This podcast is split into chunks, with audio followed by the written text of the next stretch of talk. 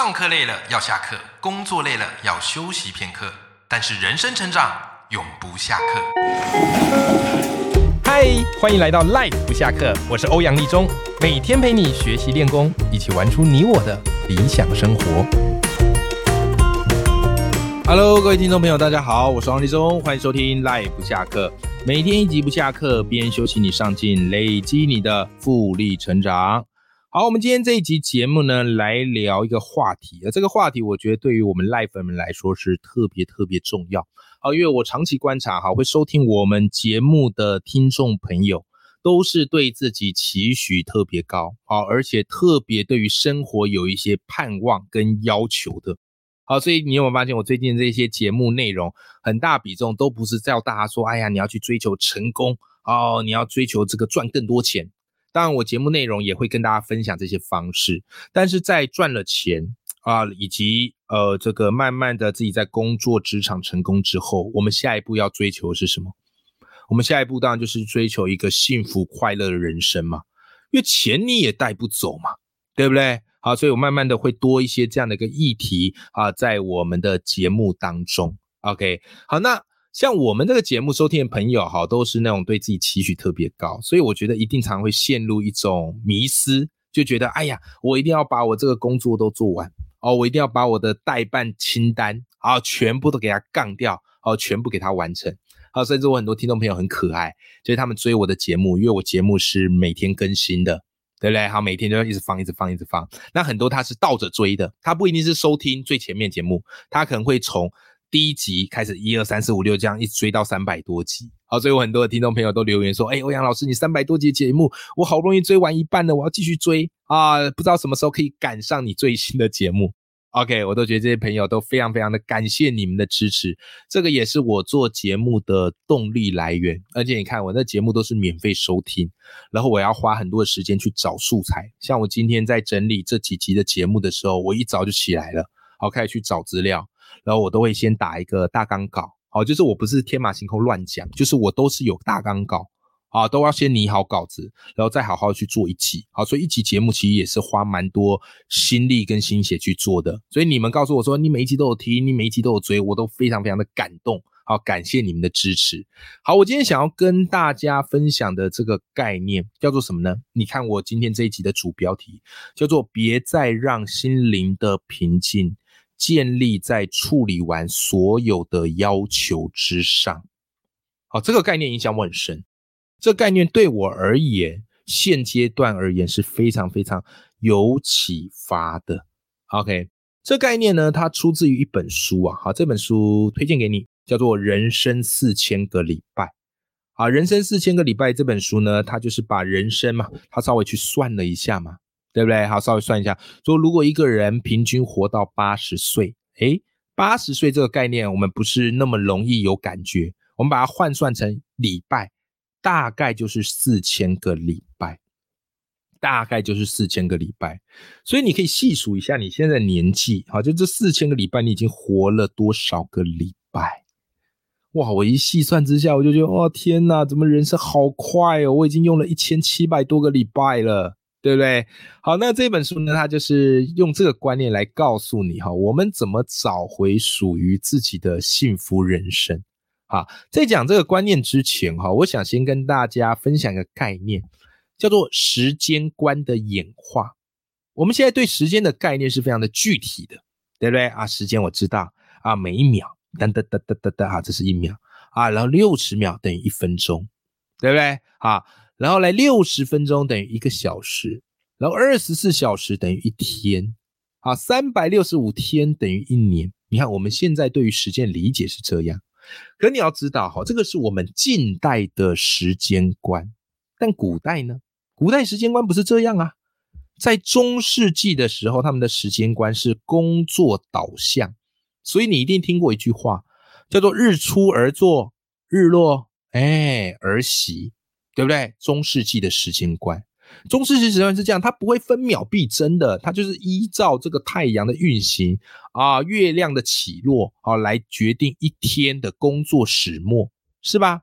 但他们这样的一个时间观会为他们带来一种很好的好处，叫做什么嘞？叫做活在深层的时间里面。因为他们的生活、他们的时间是跟着万物的作息一起的，所以你知道吗？在这样的一个时间观里面，他能够强烈意识万物鲜活的一面。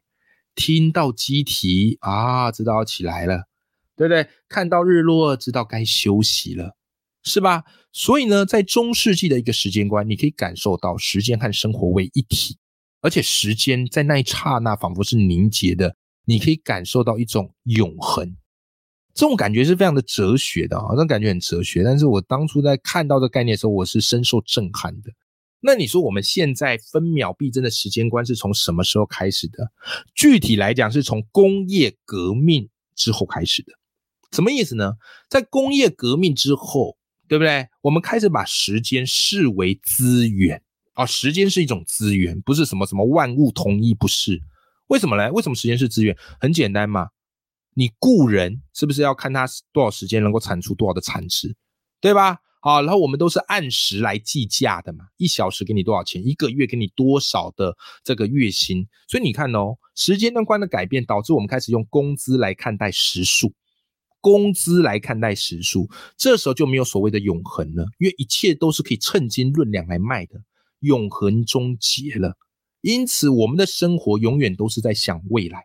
没有在关注此时此刻，当时间跟生活开始脱钩的时候，好，工业革命就是时间跟生活开始脱钩的时候，通常给我们一般人的感受是什么？你永远不可能感到做得够多。懂意思吗？你一天工作六小时、八小时，一定还有人可以比你更多，一定还有人时薪可以领的比你多，一定还有人的月薪可以比你高。时间变成一种可贩售、可交换的商品，或者是资源。所以尼采曾经讲过一句话，好，哲学家尼采讲过一句话，我觉得这句话非常的有启发，分享给我们的赖粉们，好不好？尼采说了什么呢？他说啊，人们总是用手上的表来思考。这句话很棒，我再跟你分享一次。人们总是用手上的表来思考，想想我们自己是不是这样呢？我们带着一只表，但这只表是一个束缚，它告诉我们几点几分该干什么，告诉我们几点几分该做些什么事情，告诉我们多久之后我还要去完成什么工作，对吧？我们被时间控制了。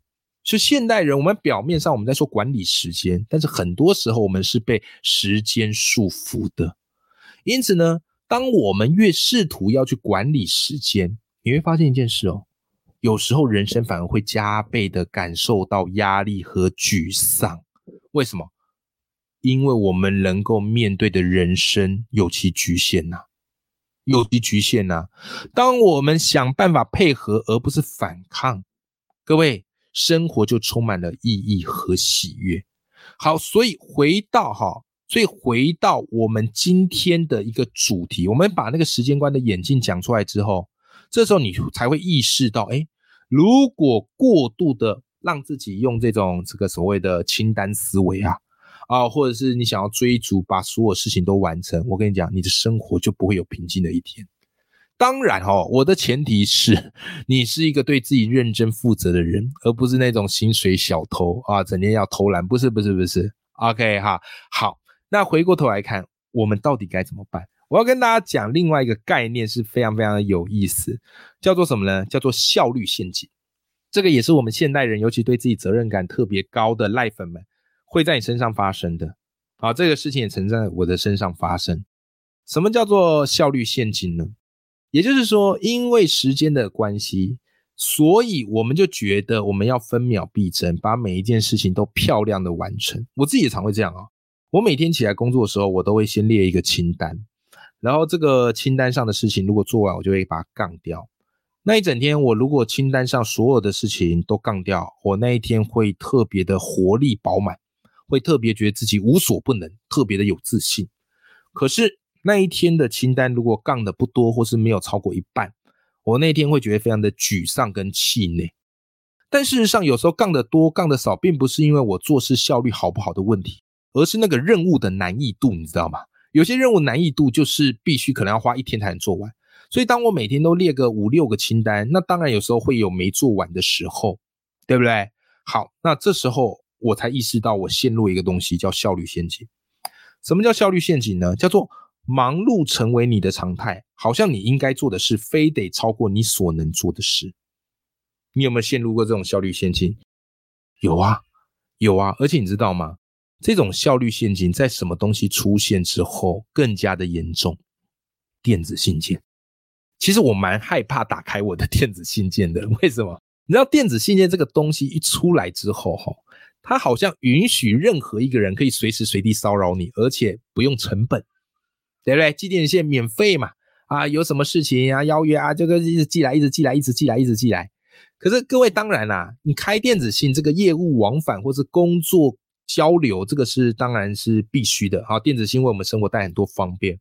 但是如果从一个人幸福心灵层面来讲，如果你是过度那一种，每一个电子信你都要打开，每一个电子信你都要事必躬亲，然后给他回的非常的巨细靡遗，你反而会陷入一种效率陷阱，压力很大。OK，所以我觉得在那个人生四千个礼拜，他有一个比喻讲的很好，他说这个电子信件哈。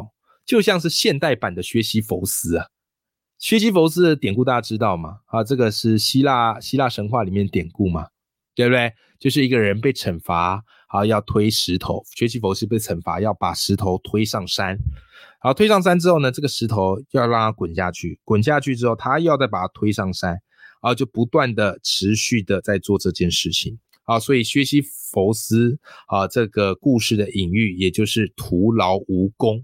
啊，就是每天都不断的在做这样的事情。OK，那其实打开电子信件就有点像是学习佛斯，好不容易呢清空收件夹之后，哦，又听到那个熟悉的叮咚声，各位是不是很有感觉？我就觉得，哎呀，有时候电子信件真的会让我们陷入这样的一个焦躁里面，就是你好像信件永远回不完。那当然了，我觉得信件回不完，换个角度来讲，也就代表怎么样嘞？诶，你的业绩蒸蒸日上，案子源源不绝，所以我当然也是很感谢啊这些邀约我啊工作邀约的这些电子信件啊。不过我今天是从另外一个角度来聊这件事情，OK。所以呢，各位这个有一个概念也蛮有趣的，所以有时候你会发现一件事哦，有时候漫不经心的人会发现，你忘记回信，反而会替自己省下了不少时间。OK，这个就是我们人常常会陷入的一种。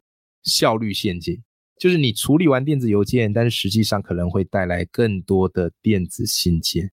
因此呢，如果我们再让心灵的平静建立在处理完所有的要求之上，你会发现的是，你永远不可能会有心灵的平静，因为你永远都有必须要去面对的事情要处理，必须要回应的期待去处理，对不对？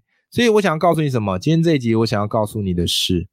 我们必须要适度的放下，好，必须要适度的放下。如果你是一个效率控，如果你是一个责任控，有时候放下你的效率，放下你的责任感，啊，或者适度的去筛选一些要做或是一些不要做的，不要不好意思，或是不要不懂得拒绝，对不对？啊，这样呢，你才可以找到你心灵所属的平静。